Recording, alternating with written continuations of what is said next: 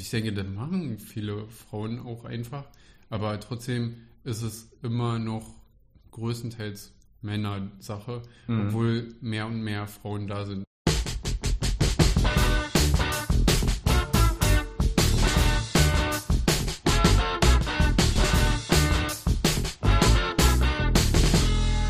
Hallihallo, heute geht es um den Zusammenhang von der Black Lives Matter Protestbewegung und der ganzen Schriftindustrie.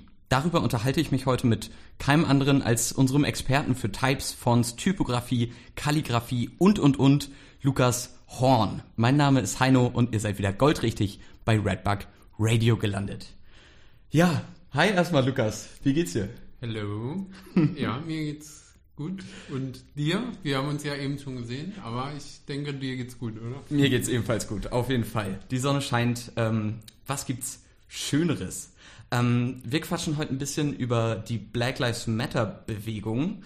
Ähm, die hat ja am Ende Mai diesen Jahres einen neuen Aufschwung bekommen, als ein Polizist George Floyd ermordet hat und damit, damit weltweit Demonstrationen gegen Polizeigewalt, gegen Schwarze und Gleichberechtigung ausgelöst hat.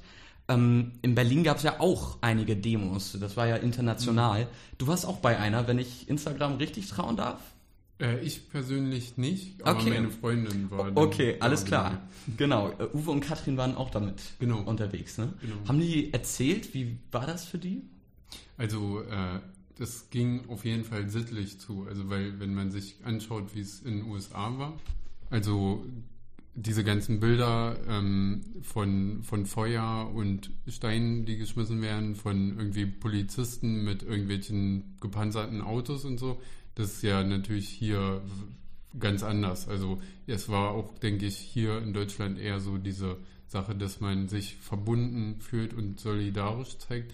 Und deshalb war anscheinend der Protest in Berlin auch wirklich größtenteils komplett friedlich und die Leute waren auch gechillt und äh, also war wohl ziemlich gut. Mhm. Ja. ja. das äh, freut mich zu hören. Ich konnte nämlich selber auch nicht teilnehmen. Ich dachte auch erst, als du meintest, äh, du würdest dich gerne über den Zusammenhang von Schrift und der BLM, Black Lives Matter, Bewegung beschäftigen, dachte ich erst, okay, ich suche mal die zehn bestgestaltetsten Protestschilder oder Demoschilder raus.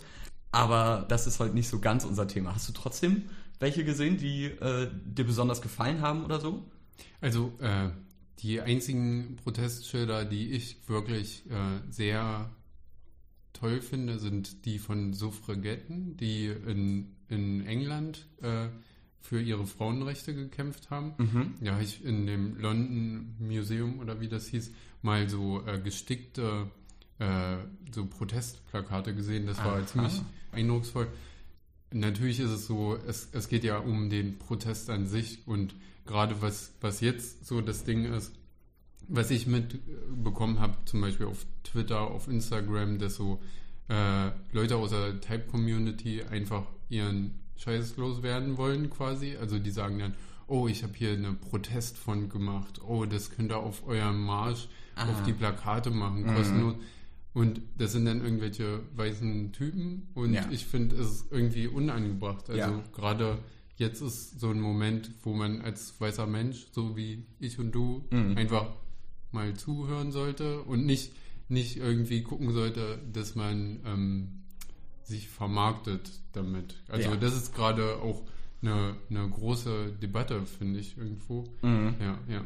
Du meintest gerade in der im Typo-Bereich gibt es da einige Probleme der Community, die ihre Fonts dann ähm, so gönnerisch zur Verfügung stellen. Ähm, was würde denn deren Protestfonds unterscheiden? Sehen die radikaler aus? Oder? Mhm. Äh, an sich ist es ziemlich langweilig, weil mhm. äh, du hast äh, meistens dann, meistens sind das, äh, also wenn du auf ein Schild den Protestslogan malst, das kennt man so von alten Fotos gerade, aber heutzutage ist es immer noch so, dass man äh, dann mit Pinsel da was draufmalt, mhm. irgendwas draufschreibt.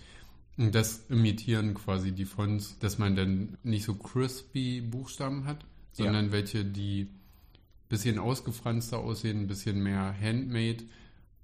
Eigentlich relativ langweilig. Da, da ist, steht kein, kein wirklicher Gedanke der Veränderung dahinter.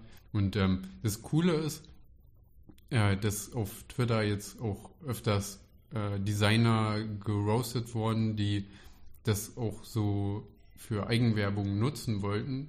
Und das finde ich ist ein gutes Zeichen. Es ist Ja. äh, wichtig jetzt, dass man niemanden vor den Kopf stößt, aber genauso wichtig ist es, äh, die Leute, die eine Verantwortung haben, auch zur Verantwortung zu, zu ziehen. Und wenn du in einer privilegierten Position bist, solltest du dir dessen auch bewusst sein. Ja, absolut.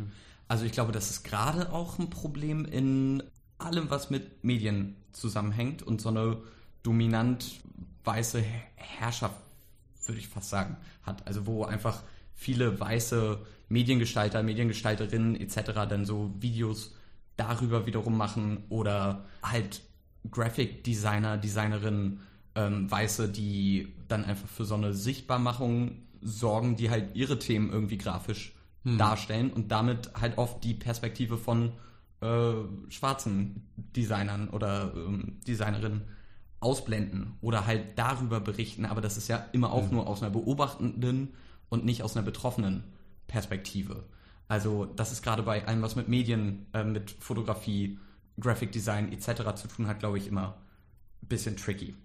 Ja, gerade gerade ähm, wenn es darum geht, man hat die Fähigkeit, was Schönes zu kreieren. Du kannst gut singen, also willst du einen Song singen, das ist klar. Wenn du ein, gut Filme machen kannst, willst du gute Filme machen. Ja. Und äh, wenn du aber nichts zu sagen hast, hast du halt nichts zu sagen. Und dann ist es manchmal besser, eher darauf zu verzichten, etwas zu sagen, weil man nicht wirklich was beizusteuern Ja. hat, als äh, also damit meine ich jetzt nicht, dass man sich selber ausgrenzen sollte, aber sich darüber gewiss zu sein, dass man auch eine Verantwortung trägt. Ganz genau. Inhalt Ja, gegenüber. auf jeden Fall. Auf jeden Fall. Ähm, was ich an diesen Demos und Protesten so super gut finde, ist, dass diese Steine halt super viel ins Rollen bringen, finde ich. Gerade was denn das, das Outcalling von Rassismus ist, sei es am eigenen Essenstisch mit äh, Freunden, Eltern, Bekannten etc. oder direkt auf der Straße. Also dass dafür halt einfach so Awareness äh, geschaffen wird und die Legitimation, das auch zu machen, weil du einfach im Recht bist. Also da muss man ja, nicht viel drüber diskutieren, dass man, äh, sobald jemand irgendwie die Klappe aufmacht und irgendeinen dummen rassistischen Spruch macht, dass man da die Leute versucht zu konfrontieren. Du meintest vorhin zu mir, dass das zum Beispiel auch so weit ging, dass ähm, Juan Villeneuve, ich weiß nicht, Villanueva. Villanueva. Ich glaube, dass der Nachname so ausgesprochen wird. er war dafür verantwortlich, dass der Type Directors Club dicht gemacht hat, aufgrund von Rassismus oder? Genau, genau. Also äh, man muss dazu sagen, der Type Director oder Type Directors Club Mhm. ist äh, ein Zusammenschluss, der äh, jedes Jahr gute Schriften auszeichnet und das ist so eine der großen Auszeichnungen, wenn du äh, Schrift gestaltest, dass du ja, wenn du den bekommen hast, kannst du dir auf die Schulter klopfen und sagen, ey, ich hab's jetzt geschafft. Okay. Und ähm, jedenfalls dieser Juan, den, also seine Arbeit kenne ich schon lange, die finde ich cool. Er macht so, äh, arbeitet bei Monotype, das ist so ein großes Schriftunternehmen. Also Juan gestaltet Fonts und auch äh, Letterings. Ich finde seine Letterings am coolsten, weil, also abgefahrene Buchstabenformen und Ja. so. Und er äh, wurde eingeladen beim Type Directors Club äh, mit sich die Fonts anzugucken und die Schriftprojekte, die ausgezeichnet werden sollen. Und das war auch eine Ehre für ihn, hat er so geschrieben.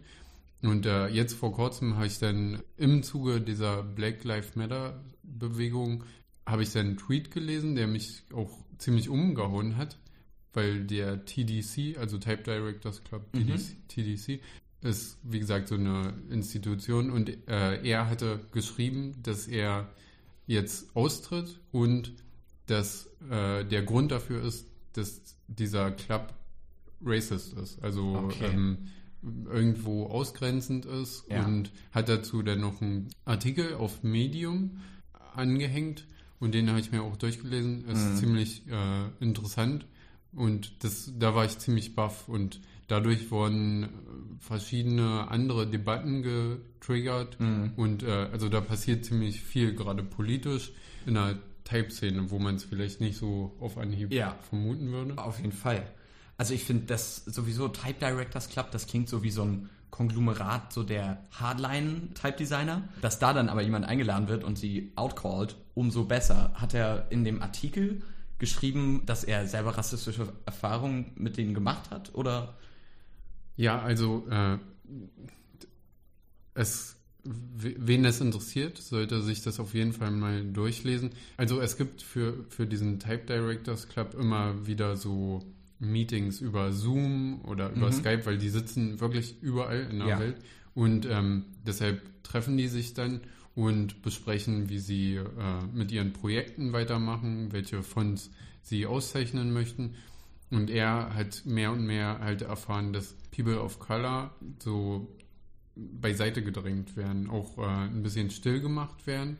Mhm. Und äh, ja, ich fand, es war ein überraschender Schritt, weil er bei einem Unternehmen arbeitet, was wirklich, sage ich jetzt mal, der, der böse Bube ist mhm. im, im Teig-Business ja. oder so, so zählt quasi. Und deshalb hat es mich gefreut, dass er sich so positioniert hat und vor allem gesprochen hat, weil das, glaube ich, das größte Geschenk, was man der Community machen kann, also der, der Type-Community meine ich jetzt äh, natürlich, dass man was zur Debatte stellt und ja. auch ein bisschen an den Rahmen rüttelt, der mhm. so da jetzt gerade aktuell ist. Ja, ja auf jeden Fall. Auch finde ich interessant, als Pendant dazu hast du mich auch drauf aufmerksam gemacht. Gibt es ja zum Beispiel die, ähm, wie heißen sie, die Alphabets, Alphabetes, äh, Alphabets, ich äh, weiß nicht, wie ich sie aussprechen soll. Weißt du, wie sie heißen? Also ich denke, man kann Alphabets ja. sagen, also weil es einmal von Alphabet abge, mhm. äh, abgeleitet ist ja. und auf der anderen Seite von, denke ich mal, Suffragetten, Suffragettes heißt das, glaube ich. Also die Frauenprotestbewegung aus England früher. Ah, okay. Und das so zusammengezogen. Okay, genau. Ja. ja. Und das ist ein Zusammenschluss äh, von ausschließlich Frauen, die sich im ähm, Typografiebereich bewegen, oder? Genau, also alles, was mit Schrift zu tun hat. Ja, genau. Ja.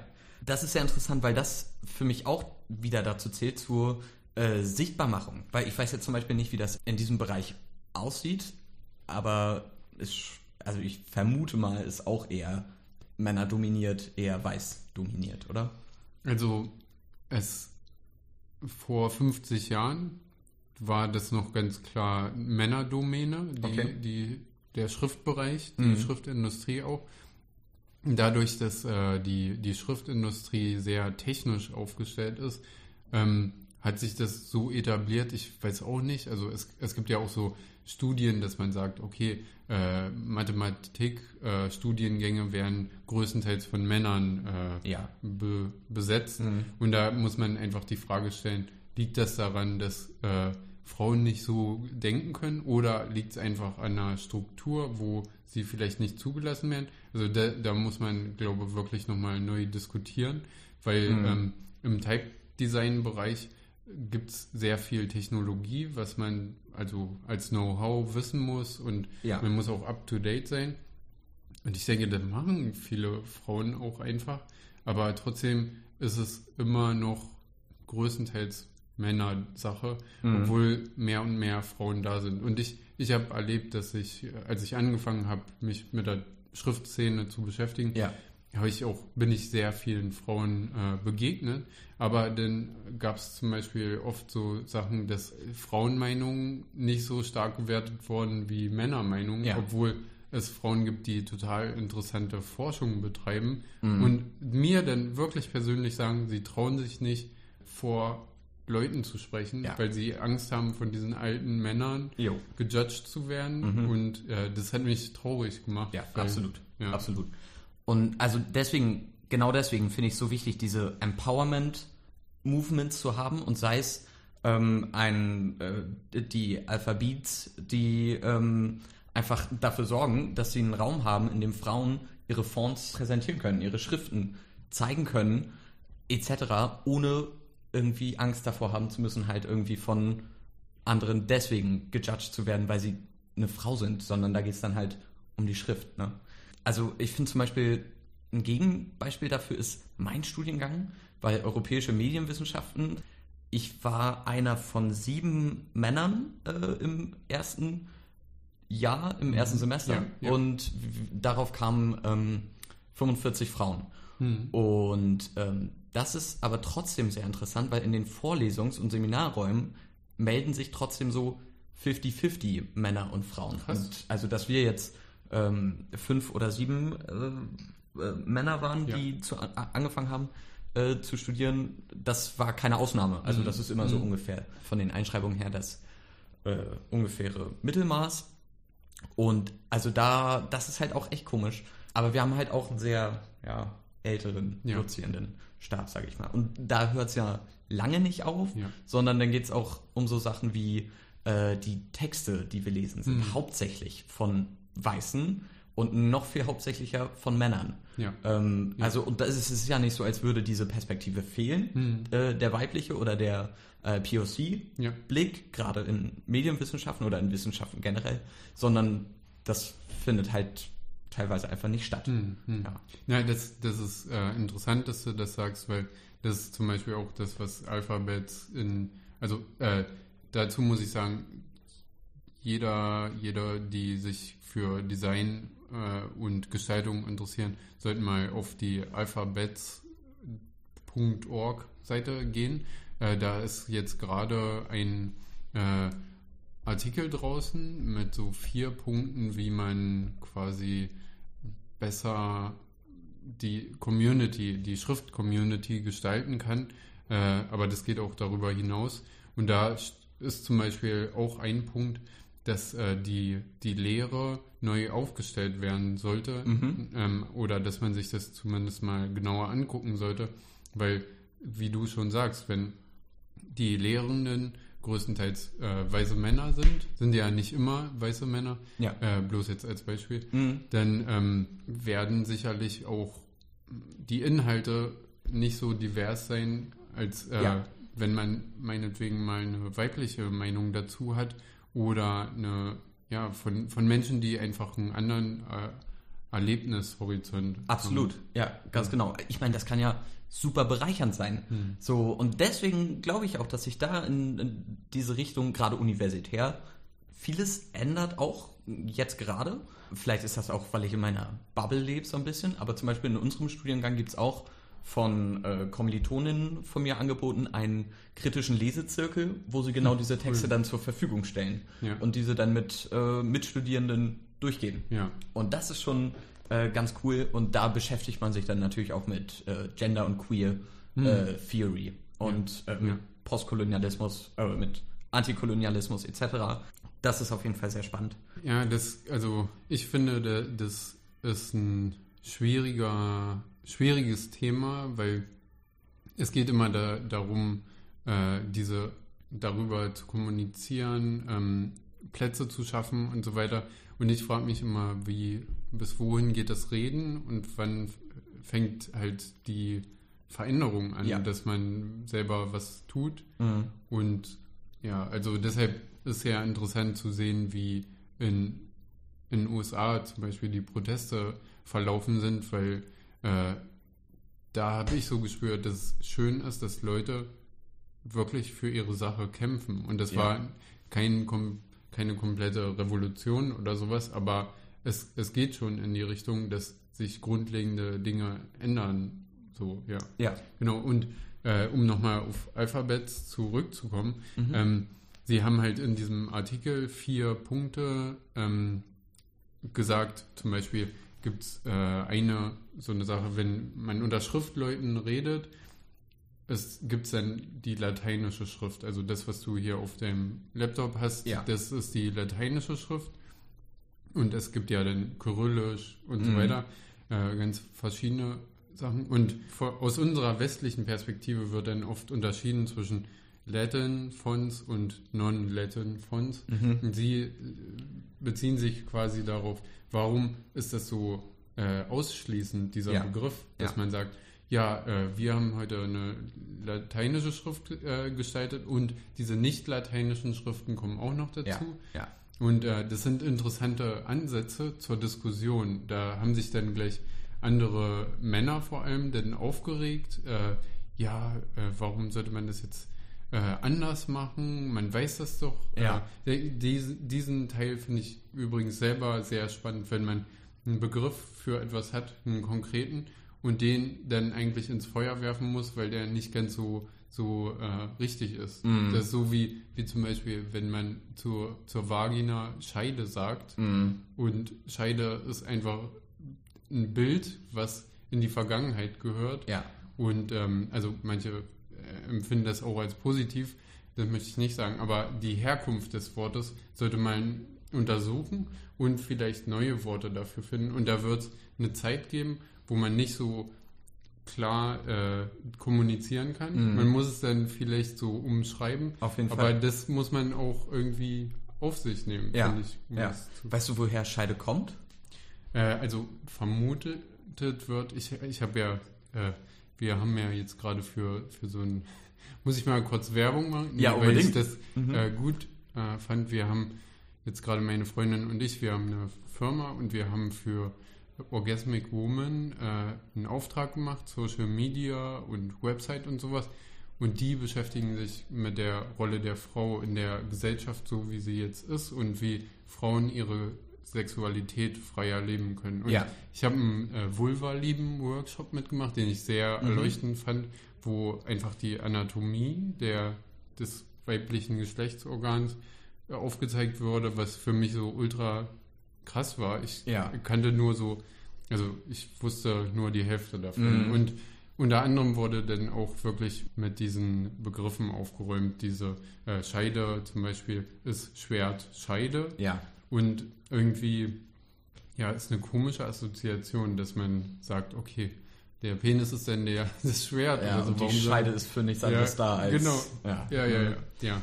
Naja, jedenfalls nur, um jetzt kurz da einen Punkt zu machen, äh, die, das, was Alph Alphabets gut macht, ist, sie haben jetzt vier Punkte gesagt, guckt euch das mal an Mhm. und diskutiert da mal drüber und dann haben sich gleich Leute erzürnt. Es gab auch einen iranischen Coder, der für Google und Microsoft arbeitet, Bedat heißt der, Mhm. und der hat gleich auf Medium einen Gegenartikel geschrieben. Das Ja. ist sehr interessant, den kann man sich auch angucken, weil es geht um die Diskussion in dem ganzen Bereich. Okay. Was sagst du denn, was wären die fundamentalen Sachen, die sich ändern sollten in der Typo-Industrie oder in der Schriftindustrie, aber vielleicht auch generell? Oder was könnte sich da im Zuge von diesen großen Demonstrationen und Protestbewegungen, was könnte sich da zum Positiven ändern? Was ist das Potenzial dessen? Ich glaube, dass jetzt gerade wird noch sehr stark gewertschätzt, wenn man ein, starken Techn starkes technisches Know-how hat. Hm. Und ich finde, das wird auch immer assoziiert mit so, das ist männlich. Da, da denke ich, das müsste man hinterfragen. Aber Ja. auch generell ist dieses Technische wirklich das Tolle an Schrift. Hm. Das würde ich bezweifeln und ich glaube, das kann man stärker hinterfragen. Zumal auch Schrift so eine Art Business geworden ist. Also das war schon immer ein Geschäft, aber jetzt gerade seit der Computer aufgekommen ist, was, äh, sind Leute damit wirklich richtig reich geworden. Es gab Mhm. ganz früher Drucker, Bodoni und äh, Garamond und so, die, das waren sehr reiche Menschen auf jeden Ja. Fall, sehr einflussreich. Aber heutzutage sind ganz viele Leute, äh, die damit eine Menge Kohle machen. Ja. Und das ist zum Beispiel auch ein Punkt, wo ich denke, das sollte sich auch ändern, um auch sensibler zu werden, dass man das nicht macht, weil man einen Haufen Knete verdienen will. Also das sage ich jetzt Ja. so.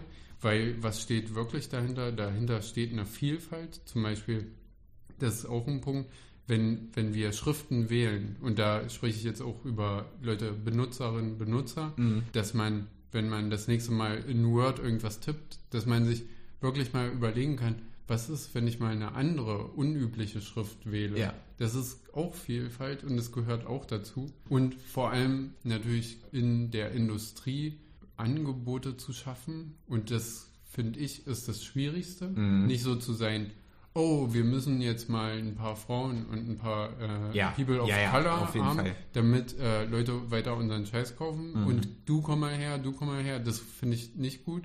Aber dass man irgendwie diese Debatte offen hält und schaut, wie man wirklich inklusiver sein kann und das weicher ist, anstelle wo, ja, genau. Amen. Das, ja, ja.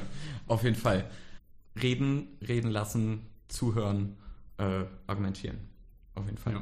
Immer. Argumentieren, genau. Ja. Das ist Mhm. wichtig. Und das muss man lernen, äh, finde ich. Da, äh, ich glaube, da stecken wir alle, oder ich zumindest stecke da auf jeden Fall noch äh, im Prozess auch, zu versuchen, möglichst auch zu sehen, wo bin ich subjektiv, Mhm. äh, was hiervon ist Meinung, was ist Vorurteil, was ist Fakt, ähm, weil das verschwindet nun mal alles. Mhm. Und am besten mit Betroffenen reden, mit Ja. äh, Personen, die selber sowas erfahren haben, äh, weil die können es einem am besten erzählen. Ja. Ja. Ja.